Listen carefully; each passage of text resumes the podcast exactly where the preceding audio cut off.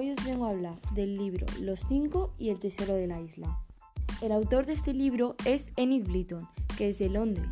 Su editorial es RBA. La primera edición se sacó en 1942 y traducido al español en 1964 y tiene 160 páginas. El libro trata sobre tres hermanos, Julián, el mayor, Dick, el mediano y Ana, la pequeña, que van a la casa de su tía Fanny en Villa Kirin de vacaciones. Allí se hacen muy amigos de su prima Georgina, a la que prefieren que le llamen Jorge porque no quiere ser una chica, y de su perro Tim, que allí le llama Timoteo. Un día Jorge decide invitar a sus primos a su isla. Aquel día hay una fuerte tormenta y los chicos descubren que un barco hundido ha salido a flote.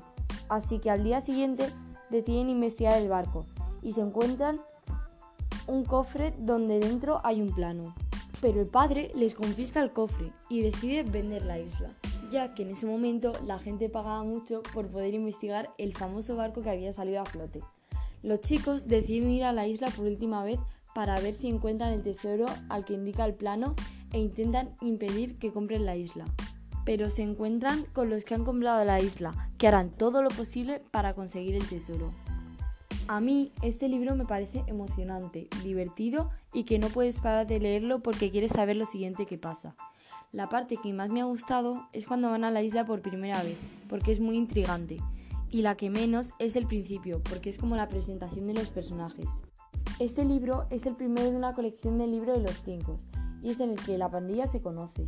El tema principal es de aventura, pero también hay otro tema que es que Georgina quiere ser un chico y sus padres no lo aceptan ya que en aquella época estaba muy mal visto y encima había como muchos roles.